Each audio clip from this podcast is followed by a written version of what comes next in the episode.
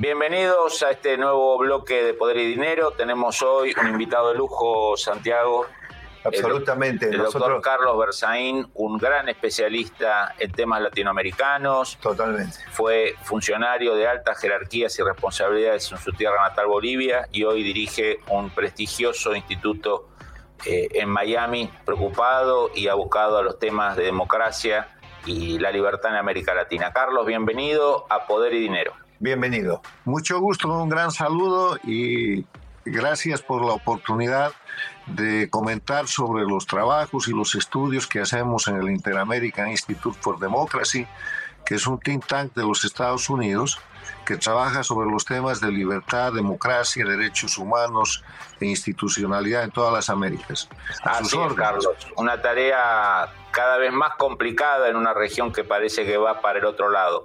Por eso mismo le queríamos preguntar, pedir un balance, un recorrido eh, sobre las principales crisis políticas que usted está viendo en nuestra región. Bueno, el tema es que el siglo XXI es crítico por la confrontación de dictaduras contra democracia. Al empezar el siglo teníamos solo una dictadura, la de Cuba, y con eh, la influencia y el salvataje que le dio Hugo Chávez a Fidel Castro, crearon un movimiento populista bolivariano que se convirtió en el socialismo del siglo XXI o el castrochavismo, y que con la muerte muy oportuna de Chávez, que señala todo a una acción de parte de la dictadura cubana contra la salud y la vida de Chávez, eh, Cuba se quedó de jefe de ese proyecto y hoy día es la dictadura jefe que ha convertido a Venezuela en su plataforma principal y que ha expandido las dictaduras a Nicaragua y Bolivia. En su momento estuvieron en Ecuador con Cosea, pero que además en la región tiene una suerte de gobiernos en los que controlan e influyen, que se llaman gobiernos paradictatoriales en países democráticos. Por ejemplo, en el México, López Obrador es un gobierno pro-castrochavista, ha llegado incluso a condecorar al dictador eh, Díaz Canel, es un, eh, está contratando médicos esclavos y dando todo tipo de asistencia y cobertura a la dictadura cubana. También encubre a la dictadura venezolana, a cuyo dictador, eh, buscado con 15 millones de dólares por su captura internacionalmente, ha recibido con alfombra roja y como si fuera un dignatario de Estado. Ha acogido a Evo Morales cuando renunció en Bolivia y ha preparado toda la conspiración para reinstalar el dictador en Bolivia junto con Argentina y soporta a la dictadura de Nicaragua. La Argentina es el otro gobierno paradictatorial, Fernández Kirchner, totalmente al servicio del sistema dictatorial y acaba de pasar algo interesantísimo. Han hecho una reunión donde aparece Cristina Kirchner junto con Rafael Correa, los dos condenados con sendas sentencias de cárcel por corrupción y hacen una reunión como si se tratara de una acción política eh, en el marco de lo que es el acuerdo de Puebla que sostiene el socialismo del siglo XXI o el castrochavismo para protestar contra la justicia. Otros gobiernos de ese tipo son el de Colombia con Petro, que está tratando de destrozar la democracia en Colombia, pero resiste, y el gobierno de Lula, que ha vuelto a tomar el poder después de haber sido condenado o estado en la cárcel por eh, corrupción, por el famoso tema del lavallato. Con una cuestión formal han anulado obrados y él ha podido volver a ser candidato y ha ganado la elección. Pero no hay que olvidar que Lula es el constructor y el fundador del Foro de Sao Paulo junto con Fidel Castro el año 1991 y que después eh, forman el, el gran trípode para la expansión de las dictaduras con Castro, Lula y eh, Hugo Chávez, que era el que ponía el capital inicial. O sea, la situación en la región es álgida. Ahora mismo en el Ecuador está en curso un proceso de desestabilización muy serio contra el presidente Lazo, maniobrado por estas fuerzas. El Perú resiste, resiste en medio de una acción continua de golpe de Estado y de ataque del castrochavismo a la institucionalidad peruana, después de que fue cesado como presidente por el golpe de Estado que dio el expresidente Castillo. Y en Chile tenemos un escenario interesante en el cual eh, ha sufrido dos grandes derrotas eh, el gobierno de Boric. La primera en septiembre del año pasado, cuando trataban de imponer una constitución de plurinacional, copia de la boliviana y de la venezolana, y eh, Chile dijo no, con cerca del 64% de votación popular. aunque ahora están intentando hacer una nueva constituyente, el otro problema que ha tenido Boric es que él trataba de generar una, un cambio positivo para tener dinero para su denominado plan de gobierno y la Cámara de Diputados se lo ha rechazado y él no puede presentar eso hasta dentro de un año. O sea, eh, eh, la situación, para resumirla, es la del reflejo de la confrontación de dictaduras contra democracias que está acrecentada con lo que es la guerra de invasión de Rusia contra Ucrania, porque esa guerra no es, una, no es la tercera guerra mundial, pero sí es la primera guerra global porque abarca todo el mundo y las dictaduras están alineadas junto con Rusia. Acabamos de ver la visita del dictador chino, que es una dictadura comunista, eh, está apoyada por la dictadura de Irán, que es una dictadura teocrática, y las dictaduras de América Latina, Cuba, eh, Venezuela, Bolivia y Nicaragua también la apoyan. Entonces, en ese sentido, se ha exacerbado la confrontación de dictaduras contra democracias y hay un ambiente de tensión importante en los países con democracia en América Latina. Carlos, eh, de este balance, la verdad, alarmante que uno usted nos, nos, brinda, ¿cuál es el papel del que tendría que ser el aliado, el respaldo a los movimientos por la libertad, por la democracia, por los derechos humanos, que debería ser Estados Unidos como principal potencia hemisférica, principal potencia mundial, uno no ve, digamos, uno ve que todas estas conspiraciones o golpes de Estado o retrocesos democráticos, hay actores externos que respaldan esas desestabilizaciones en vez los sectores liberales, los sectores de centro, de centro derecha, de América Latina, parecen no tener respaldo internacional, ¿no? Es un juego muy asimétrico. Mire, lo primero que hay que aclarar que esta lucha no es ideológica. Es equivocado decir que esta es la izquierda contra la derecha, porque las dictaduras no son izquierdas, son crimen organizado. Si usted se fija en Cuba, Venezuela, Bolivia y Nicaragua, los regímenes que detentan el poder en estos países los han convertido en narcoestados manejan el gobierno, detentan el poder a través del terrorismo de Estado, que es la comisión diaria de crímenes para infundir miedo en la población de manera que la población asuma conductas que de otra forma no serían posibles cometen todos los crímenes posibles, tienen presos políticos, tienen eh, exilio político, persiguen, manipulan el sistema judicial y todos los sistemas eh, del Estado.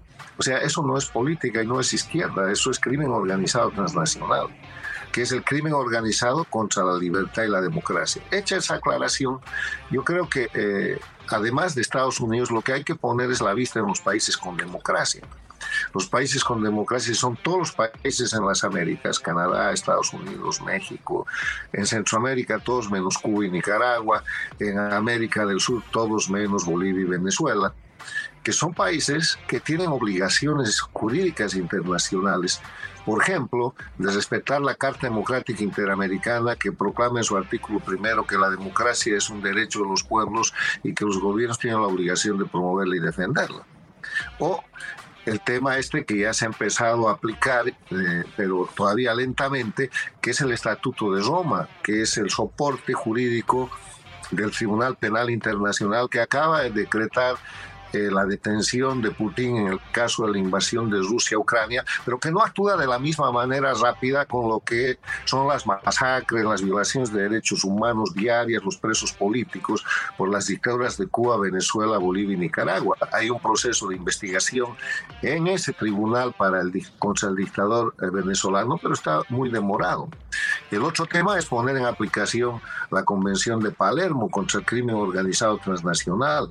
Estados Unidos lo ha hecho, hay eh, una orden de captura internacional con 15 millones de dólares de recompensa para eh, agarrar al jefe del cartel de los soles, que es un cartel de narcotraficantes que se llama Nicolás Maduro, que es el dictador en ejercicio de Venezuela. Pero si todos los países tuvieran acciones positivas de defensa de la democracia, acciones políticas como por ejemplo suspender las relaciones internacionales. Acaba de producirse el ridículo de que la dictadura de Nicaragua ha roto relaciones con el Vaticano. Debería ser exactamente al revés. Los países democráticos no deberían tener relaciones con las dictaduras de crimen organizado porque los están poniendo en nivel político a los criminales. Los países con democracia no pueden mantener relaciones internacionales con grupos criminales que detentan el poder en Cuba, Venezuela, Bolivia y Nicaragua, reconociéndoles un estatus internacional que no les corresponde. Hay que aplicar la Convención de, Palermo, no eh, las disposiciones internacionales sobre relaciones con un Estado democrático y así sucesivamente. O sea que ayudaría a que Estados Unidos avance en lo que es una política de Estado respecto a América Latina y que las cosas no cambien cuando cambian eh, los poderes dentro de, la democracia americana, pero hay que mirar, además de Estados Unidos, la responsabilidad del resto de los países de América y del mundo. Eh, Europa ha sido muy tolerante con las dictaduras, sigue apoyando a Cuba, sigue haciendo grandes negocios con Venezuela, la política exterior, incluso de la Unión Europea, no ha pasado de declaraciones y tienen obligaciones jurídicas internacionales. Carlos, si nos vamos a una muy breve pausa y retomamos inmediatamente este tema tan interesante que usted nos, nos, nos brinda. Bienvenidos a este nuevo bloque de Poder y Dinero. Seguimos con el doctor Carlos Berzain abordando la problemática del problema del narcotráfico y los narcogobiernos en nuestra región. Santiago, tenías una pregunta. Profesor, primero quiero, antes que preguntarle, quiero eh, confesarle mi admiración por la tarea que hace en defensa de los valores y de la democracia en la región eh, y aparte por hacerlo con tanta convicción y con tanto entusiasmo. Le quiero transmitir mi sincera eh, admiración y aliento de continuar por ese camino. No, no obstante, usted sabe que sin ser un desalmado financista, me toca ocuparme de los temas de análisis económico y no me puedo olvidar, no me, le quiero plantear lo siguiente, ¿no? a la luz de todo lo que usted eh, ha desarrollado, el panorama que dio, aparte le quiero agradecer porque impresionante, Fabián, el panorama que nos ha regalado a la audiencia y a nosotros eh, el doctor Sánchez Berzaín hace un momento. Pero a ver, vamos a lo concreto que quería preguntar. Eh, un presidente argentino, al momento de recuperar la democracia, por eso lo tomo, porque justamente se recuperaban los valores de la democracia, y de, todo lo que nosotros hoy queremos instalar en la región y no lo tenemos, dijo, eh, con la democracia se come, se educa, se... Bueno, concretamente, pero en forma permanente, eh, bueno, lamentablemente es uno de los países que más está fracasando en la región, el caso argentino, pero se dice, bueno, al final lo que tenemos, estamos celebrando 40 años de democracia, gracias a Dios, profesor, pero con, un avance espantoso de la pobreza, con fracaso. Yo diría, no hay ninguna dimensión de la vida humana en la cual no estemos fracasando eh, como país. Entonces yo me pregunto, ¿no? En el caso del liderazgo de los Estados Unidos, ¿qué es lo que echamos de menos en la región? Porque un panorama como el que usted planteó es imposible, eh, digamos, que, que se haya podido desarrollar semejante avance digamos, de los malos, si me quiere permitir esa expresión en la región, si no hay una distracción o una siesta estratégica por parte del, país más importante del mundo, que es los Estados Unidos, que de repente, digamos, se le infecta todo su patio trasero o casi todo su patio eh, trasero. Entonces yo me pregunto, eh, toda esa lucha por los valores, eh, por la democracia, por las libertades, no se ve empañada por el permanente fracaso económico y social. ¿Y cómo salimos de esto, profesor? Mira, hay varias cosas que aclarar respecto a su pregunta. Primero, no hay que confundir democracia con gobierno.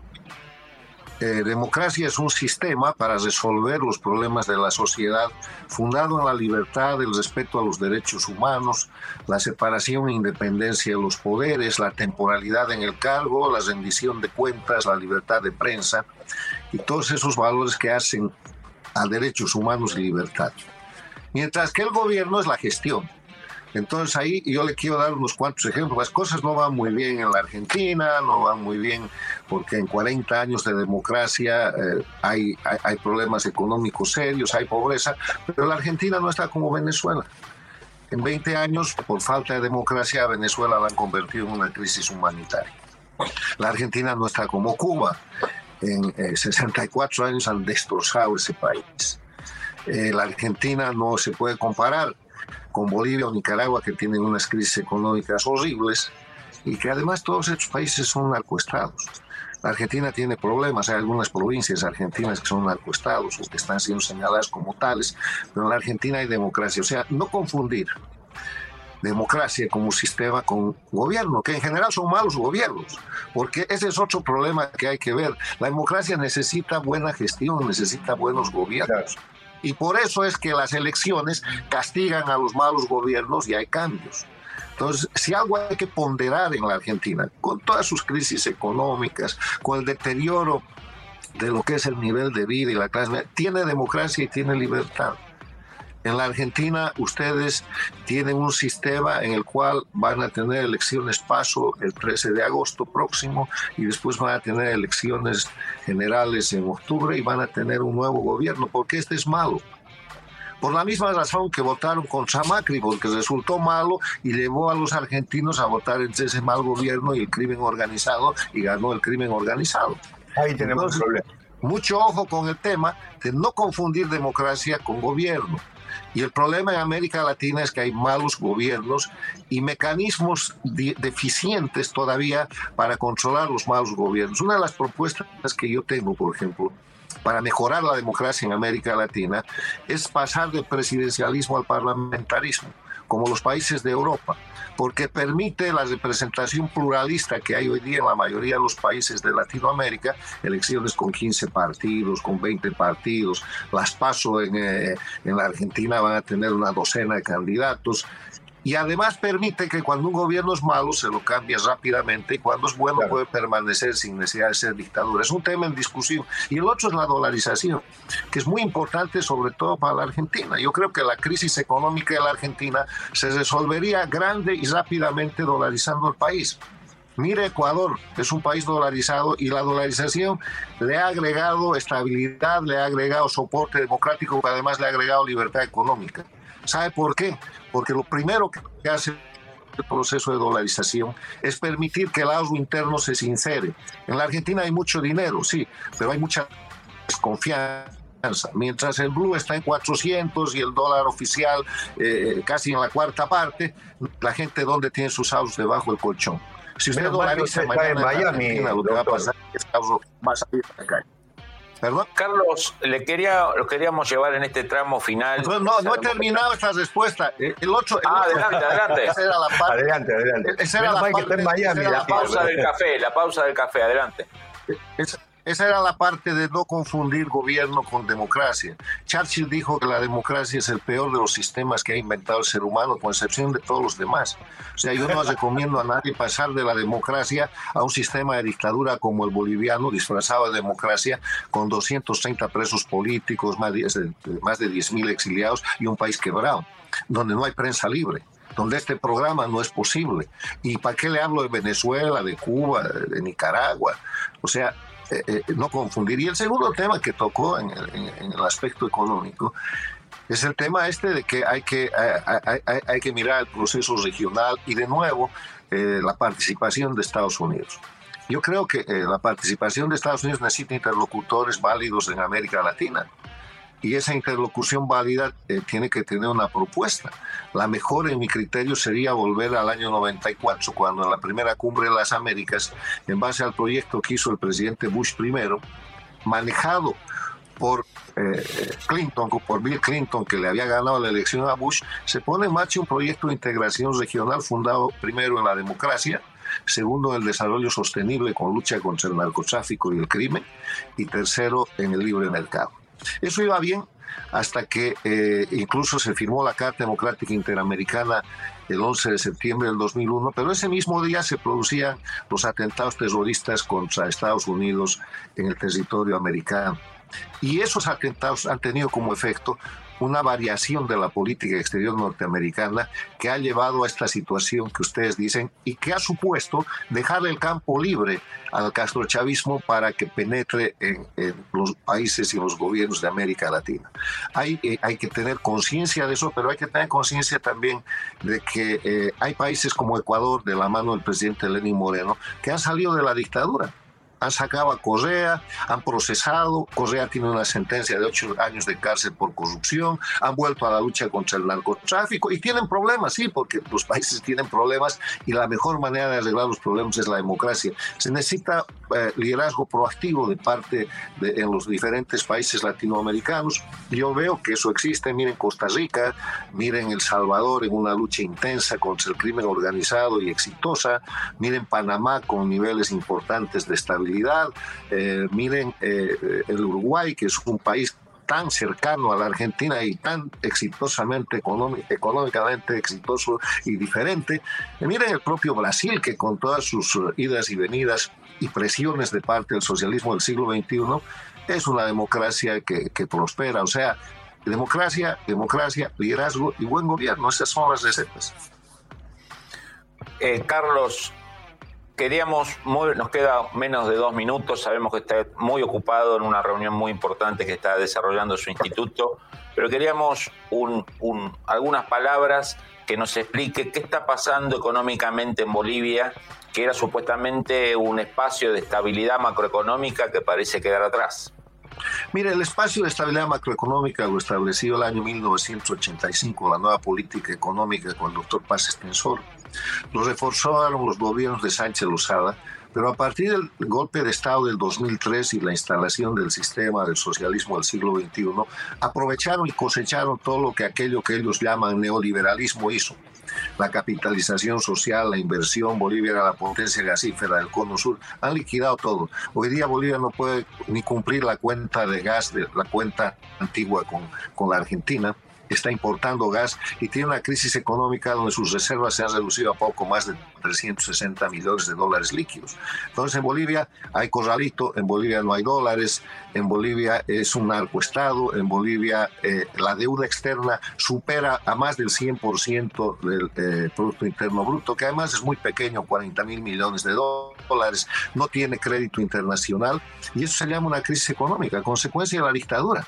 En democracia eso nunca hubiera pasado porque el boom del 2008, 2009, 2010 de los precios de los commodities hubiera sido aprovechado para poner a Bolivia en el primer mundo. Pero han hecho desarrollismo, corrupción y narcoestado. Le, queremos agradecer, lo liberamos para que pueda asistir a esa reunión que nos comentó. Muchas gracias. Agradecerle, profundamente su, análisis y la evaluación de este escenario. Muchas gracias, profesor. Bienvenidos a este nuevo bloque de Dinero. Santiago, eh, tenemos que tratar nuestra, nuestra querida zona de origen, ¿no? Mal o bien, eh, muchos de nosotros provenimos de países latinoamericanos. Lamentablemente, muchas de las patologías políticas y económicas que han vivido Latinoamérica las empezamos a ver crecientemente, lamentablemente, en ciertas medidas está tomando la administración Biden en Estados Unidos. Esperemos que esto no se generalice. si te parece, hacemos una recorrida por cuál es la situación política y económica de muchos de estos países. Te acompaño, te acompaño porque ahí el, guía sos vos. Lo único que, creo, digamos, resaltar es eh, el paraguas general de la, de la penetración y el avance de China digamos, la siesta estratégica de los Estados Unidos obviamente se metió en el tema económico, en el tema financiero, en el comercio internacional, en, el funcionamiento de la economía mundial, en el tema del Medio Oriente. Eh, Un dato, y también y Latinoamérica no es la excepción. La semana pasada, vamos un poco más para atrás, hace poco tiempo hubo elecciones en Honduras, hubo un candidato de centro derecha pro-occidental, una candidata, la esposa del expresidente Zelaya, pro-Castro bolivariana. La administración Biden vio con muy buenos ojos la llegada de la candidata eh, Zelaya a la presidencia, ganó y eh, en retribución a este apoyo de Estados Unidos a la administración Biden ha anunciado la apertura de relaciones diplomáticas con China, cosa que Honduras nunca había tenido, digamos, ¿no? Quizás en el Departamento de Estado me dirán que eso que está bien, que era previsible, pero eh, Paraguay, eh, Estados Unidos o la administración Biden castigando fuertemente y judicialmente a uno de los referentes de la centro derecha pro Israel y pro Estados Unidos, que es el expresidente Cartés, la posibilidad que un candidato cercano a la izquierda castro bolivariana acceda al poder y los malos de la película, según la administración Biden, el, partido de derecha pro-occidental, que es el Partido Colorado, Brasil, eh, alegría del Partido Demócrata por la derrota de Bolsonaro, un país, un candidato que había mostrado una alianza muy fuerte con Estados Unidos, de hecho está viviendo de hace varios meses en el estado de la Florida, eh, y así parecería que China, Rusia y la administración Biden tienen los mismos candidatos en América Latina, ¿no? Es algo llamativo. Alguno de los dos se está equivocando. No sé si los rusos y los chinos o la administración Biden, pero es, llamativo que estén apoyando al mismo tipo de figuras, ¿no? Ah, Fabián, bajamos a Latinoamérica y no puede cambiar. Eh, y te escucho y, estaba pensando, me, venía a la cabeza trabajando. Eh, ¿Cómo puede ser que los demócratas estén tan equivocados? Yo, de nuevo, vuelvo a decir y lo digo verdaderamente con humildad, con respeto hacia eh, los amigos de los americanos demócratas, salven al, partido, Demócrata y corran, nieguenle su apoyo, así como hicieron en Florida eh, en la última elección con el gobernador de Santis. Hay republicanos muy buenos, pero no lo hagan por convertirse eventualmente en republicanos si no quieren eso. Háganlo para salvar el Partido Demócrata. Es muy importante para la política americana. No puede ser que el Partido Demócrata esté apoyando lo que Fabián acaba de describir. Es decir, el apoya, están confundidos en todos lados, se están equivocando en todo el mundo. Estados Unidos va a pagar caro esto. El pecado de Bolsonaro, Santiago, es, era ser amigo de Trump. No, claro, no, no. Entonces, entre un Lula pro chino, pro ruso, que, eh, que a su vez está empezando a aplicar políticas económicas, como llamás vos, de, de espejitos de colores, atacando al Banco Central Independiente, pero la alegría en Washington era que perdía un amigo de Trump, digamos, ¿no? O sea, eh, la balanza de qué es más importante no queda muy claro. Qué manera de no entender nada. Vos sabés, Fabián, que esta bajada a Latinoamérica que propusiste, eh, en, este proceso donde los Estados Unidos, eh, eh, como digo, en cierta medida se, han infectado de, digamos, nuestros queridos, nuestros amados países de Latinoamérica de los cuales provinimos, pero que bueno, por algún motivo miramos tanto al norte y al sueño americano, porque obviamente, digamos, ahí había muchos problemas de persecuciones políticas, de inestabilidad, de no respeto a las instituciones, falta de libertades. Bueno, los Estados Unidos ofrecían todo eso, pero la verdad, entender lo que está pasando ahora en los Estados Unidos resulta muy importante la recorrida por Latinoamérica, porque es esto el espejo en el cual este momento Estados Unidos está mirando. Y te agrego un elemento, Santiago, nosotros siempre dedicamos mucha atención a, a Israel, ¿no? Que consideramos un baluarte de la democracia de Occidente en el Medio ¿quiénes Oriente. Son, ¿Quiénes son nosotros? ¿Seremos vos?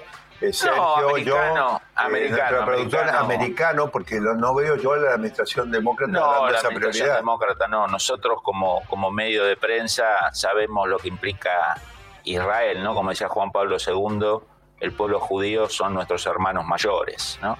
Eh, el caso de Brasil, la llegada de dos barcos de guerra, uno de ellos el más importante un porta, un porta helicópteros pesado de Irán acompañado por un destructor, que llegó por primera vez a los puertos de Brasil y la diplomacia brasilera le pidió a los iraníes postergar un poco la llegada eh, para que eh, Lula se juntase con Biden. O sea, la reunión Lula-Biden tuvo como premio posterior eh, de, de Brasilia hacia Washington la llegada de dos buques de guerra iraníes, donde después, durante la estadía del puerto, la prensa brasilera, no toda, porque hay una prensa eh, que, protege y oculta problemas, especialmente se afectan a la administración Lula, eh, hubo una fiesta en el barco, ¿no?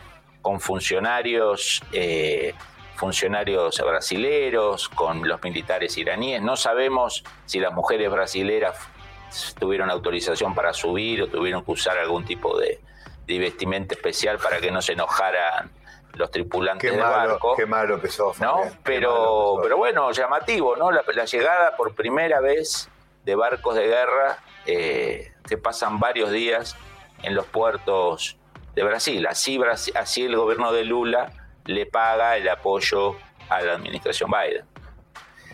Sí, bueno, eh, eh, esto es un desmadre de liderazgo. Ese, la región está en garete, Fabián. Digamos, yo sé que vos sos un marino, porque le cuento a la audiencia que Fabián en realidad es un marino de origen, ¿no? Él estuvo en la Navy argentina, en la Armada Argentina, pero eh, Fabián es un marino que pasa su rato libre en una montaña, digamos. Pero eh, sabes que yo en algunos casos, en algunos momentos me había preguntado si fuera en el monte Ararat, tendría lógica si además hubiera un diluvio, porque entonces uno dice, bueno, diluvio, monte Ararat, el arca de Noé, pero no, en el medio de una sequía monstruosa Fabián se va a una montaña, o sea, es como que eso no lo no lo, no lo termino Hablando de, sequía. no lo termino de ver, ¿no? Pero, pero la verdad, Fabián, eh, eh, la pérdida de liderazgo de los Estados Unidos, eh, no me canso de repetirla porque es lo que puede alinear. Yo, sin embargo, creo que no es tarde, Fabián. No, nunca es tarde. No es tarde. Pero cada día que pasa se hace más difícil, ¿no? Así, así es, porque indudablemente, ¿qué pasa, Fabián, si China ya firmó un acuerdo con uno de los países de la región y tiene una base, Fabián? Sí, en la Argentina, la provincia de Neuquén, el gobierno de Cristina Fernández de Kirchner en el 2014 le dio una base ¿qué pasa militar en Neuquén. Ahora contame, ¿qué pasa si cuando Estados Unidos se despierte de su siesta estratégica, lo cual seguramente va a tener que ser un servicio patriótico que le va a tener que dar el Partido Republicano a los Estados Unidos a través de algunas de sus figuras que se proyectan para recuperar el liderazgo? Pero digo, eh, ¿qué pasa si cuando llega el eventualmente, digamos, el momento de darse cuenta y querer recuperar, tenés cuatro, cinco, seis acuerdos estratégicos de China en la región por 50 años. ¿Qué pasa? Obviamente incorpora a, los países latinoamericanos como blancos de un eventual conflicto entre China y Estados Unidos. Donde haya una base china, como en el caso de Neuquén, el argentino, una base satelital ligada al programa espacial militar eh, chino, en el Pentágono seguramente ese punto de Neuquén en la Patagonia Argentina pasa a ser un elemento de interés. Paradojas, ¿no, Santiago? Porque supuestamente la izquierda latinoamericana, la izquierda argentina, la izquierda brasilera siempre han hecho gala del nacionalismo, de la emancipación, y se están especializando en ceder soberanía, ¿no? No a Estados Unidos, pero sí a China. claro. Es un nacionalismo selectivo Digamos, ¿no? La patria está en riesgo si es Estados Unidos, pero la patria no está en riesgo eh, si es China. Había un autor nacionalista argentino, Jaureche, que decía que lo importante no es cambiar de collar, sino dejar de ser perro, digamos, ¿no? Eh, y la izquierda latinoamericana me parece que, que está muy ansiosa de ponerse un collar. Vos sabés que a esta altura del desarrollo del bloque, que ya nos va quedando poco rato, eh, se me está formando una idea en la cabeza que te la quiero preguntar, pero es personal, Fabián. Y vamos a otro bloque. Para, y vamos a otro bloque luego, pero no, no, pero digo, ¿puede ser que a vos no te guste la izquierda? Estoy empezando a sentir eso, pero es algo muy reciente, me parece. Mi esposa me lo dice, pero bueno, eso es para analizarlo con mi psicólogo más que con el, que con el programa. Porque pero, da la impresión que todo lo que venga de la izquierda vos te parece mal. Y por, por tu fruto lo evaluarás, ¿no? Claro, está muy bien. Vamos a una pausa y volvemos. Bienvenidos a este último bloque de Poder Dinero. Santiago, estábamos haciendo un recorrido por, por la política y la economía de América Latina. A veces da la sensación de estar en un parque de diversiones, pero en la parte del tren fantasma, digamos, ¿no? Eh, y uno de los casos, eh, digamos, que más preocupan actualmente, que ya es un clásico en las últimas décadas, es el caso argentino. Uh, ¿Vos querés hablar de Argentina? El caso argentino. Bueno, hablemos, se presentó el plantel campeón del mundo. El mundial ha sido algo muy, un, cariño se ha transformado tremendo, en Un cariño tremendo, tremendo de la gente con el plantel, con, con, el Dibu Martínez, por supuesto con Messi. Y toda la región. El dato, ¿no? Me lo contaban colegas brasileros montón de movimientos de brasileros y de redes sociales, Messi se ha transformado en algo que va más allá de la nacionalidad. Bueno, ya hablamos de Argentina, ahora hablemos de otra cosa. Que no querés salir. Bueno, no, lo que pasa contanos es que un poco a, nuestra audiencia, además, porque hay muchos argentinos residiendo en Miami y muchos argentinos que, que van y vienen por razones laborales y de turismo. Contanos un poquito cuál es el panorama, el balance después de 20 años de experiencia de izquierda kirchnerista en, en la Argentina. ¿Cómo está la situación hoy a meses del fin del gobierno? Lo que pasa es que, mira, digamos, eh, eh, uno, de mis amigos que es el economista Carlos Rodríguez, a quien vamos a invitar, eh, si te parece bien, Fabián, este, Eh, vamos Graduado de la Universidad de Chicago. Sí, vamos a invitar, bueno, él, es muy amigo mío, ¿no? Es de, otra generación, pero como un maestro para mí. Eh, hace poco, digamos, me digamos, mostró una gráfica que hablaba del, nada, de gasto público, que sería el tamaño del Estado, Fabián, eh, para hablar con un poco de números y no hablar solamente de geopolítica, digamos, pero la verdad, Argentina, digamos, pasó de un gasto público de un Estado del orden de los 22 eh, a 24 puntos de, del producto a un estado de 42, 43 puntos del, producto. Prácticamente esto incluye los gastos totales, incluido el cuasi fiscal se llama, que es el costo del endeudamiento en moneda local. Y obviamente, digamos, esto en un periodo de alrededor de 17, 18 años, este, diríamos desde 2003, 20 más años. Más de un punto por año, casi. Claro, más de un punto por año.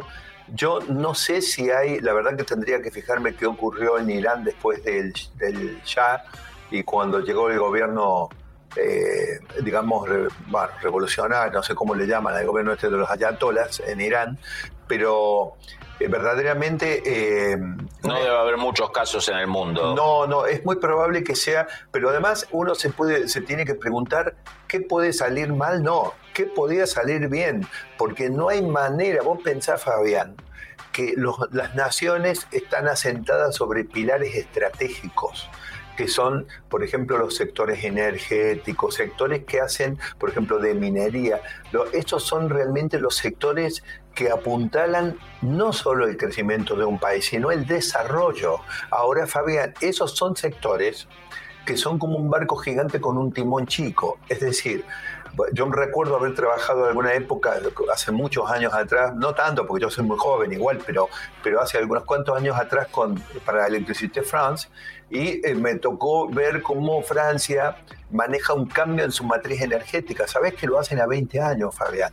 Entonces, cuando vos tenés que hacer cambios importantes de esta, son horizontes de 10 años, de 15 años, de 20 años, ¿me podés explicar qué puede funcionar en un país que vos de repente en el periodo de funcionamiento de tu proyecto de, estratégico en energía, en minería, en los sectores que son importantes y que realmente sacan un país adelante, vamos, te duplican el gasto público y por supuesto te generan la inflación. De nuevo, Argentina había matado la inflación. Aquí en los Estados Unidos, que estamos con un 5,5, con 6 de inflación, Argentina tuvo años con inflación, pero muchos años con inflación cero anual. y, hasta 0.1 negativo. Cero, estabilidad absoluta. Y ahora Argentina está prácticamente a la cabeza. Dejemos de lado Venezuela, Fabián, porque ni siquiera hay mediciones confiables. Pero está en el podio, no puede ser. Entonces, la verdad, eh, eh, es, una experiencia catastrófica. Es el caso quizás, Santiago, eh, más extremo que viene ya de más lejos, de, algo que la vez pasada lo escuchaba Felipe González, un socialdemócrata muy lúcido que gobernó España durante muchos años, que incorporó eh, España. Muy, admirado por nuestro productor con sede en, Miami Beach. Exactamente, el que incorporó España a la OTAN, un hombre que eh, internacionalizó las empresas españolas en América Latina, que un día le preguntaron qué es el populismo, ¿no? Y el populismo, decía Felipe González, un hombre de, izquierdas, claramente, decía que el populismo es dar respuestas fáciles a problemas difíciles. Y que obviamente cuando se dan respuestas fáciles a problemas difíciles se fracasa, entonces que la segunda fase es buscar culpables, ¿no? En un ciclo eh, permanente de fracasos eh, y culpables. Y lamentablemente, Santiago, si miramos el resto de América Latina, parece que hay una especie de copycat, ¿no? Como dicen la policía cuando se producen serie de asesinatos eh, siguiendo un mismo patrón. ¿Vos decís que se replican las malas prácticas? Se empiezan a aplicar las malas prácticas, ¿no? Por ejemplo, si, uno sigue los, los medios de prensa brasileños como principal potencia sudamericana, es permanente el ataque de la administración Lula a la independencia del Banco Central. Pero entonces a vos te va a gustar eh, a veces vos hablas de que yo, he citado los espejitos de colores, pero yo también te, hablo de la infección. Entonces es infeccioso. Bueno, Chile, ¿no? Digamos, eh, que parecía un país que había reducido brutalmente la pobreza, con aumento de las capas medias, con millones de, de, Chile, de chilenos recorriendo la región, y de repente lo vemos con medidas económicas de destruir el sistema de ahorro privado para pensiones, de repartir plata tirándola de, los helicópteros más o menos. Totalmente. Y si se largan a aumentar el tamaño del Estado, va a pasar lo que pasó. Y lo van a aumentar, están aumentando el tamaño del Estado. Pero entonces, Fabián, vos que tenés la perspectiva política internacional, te pregunto, entonces los casos de éxito basados en modelos de alto desempeño no contagian a los países que fracasan, pero los países que fracasan como Argentina sí contagian a los países de alto desempeño. ¿Cómo me explicas esto? No, pues no, digamos, no creo que solo haya un tema de mirar el caso argentino.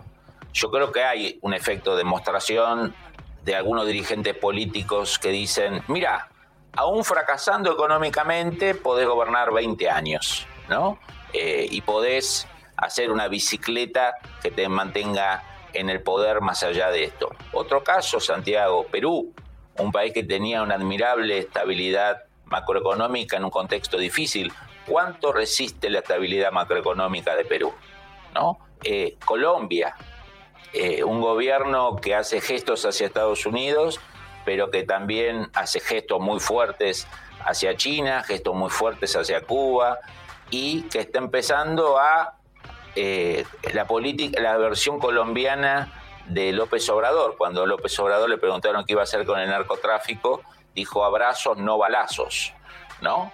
Eh, y parece que el presidente Petro, lamentablemente, abre negociaciones muy gentiles con la FARC, abre negociaciones muy gentiles con el ELN, que sabemos que en el fondo son grandes organizaciones criminales y narcotraficantes. Tener cuidado con las negociaciones, porque nosotros conocemos varias fuerzas policiales en el continente que negocian con el narco, pero no negocian eh, con el narco para evitar muertes y erradicarlos, negocian con el narco para quedarse con parte del botín. Por eso el balance que uno puede hacer, Santiago, con nuestra audiencia, es mirar el mapa de América Latina y decir qué país de América Latina hoy tiene un vínculo económico, político, estratégico, amigable y fluido con los Estados Unidos cada vez más chico el mapa, ¿no? Uno se va reduciendo y en, cada, en cada lugar donde uno va ve gobiernos más afines a rivales de Estados Unidos, ve una América Latina que cuando estalla la crisis de Ucrania, eh, digamos, no se quiere meter y hasta en algunos casos prohíbe que el presidente Zelensky hable en el Congreso, como fue el caso argentino. Claro. Es un escenario lamentablemente eh, muy, muy, muy preocupante. déjame nada más que ya nos quedamos sin programa de decir respecto al caso argentino que con la represión económica y financiera y cambiaria no se va a ninguna parte, Fabio. Las ollas terminan explotando cuando tienen fuego abajo, por más que la tapa esté soldada. Así es.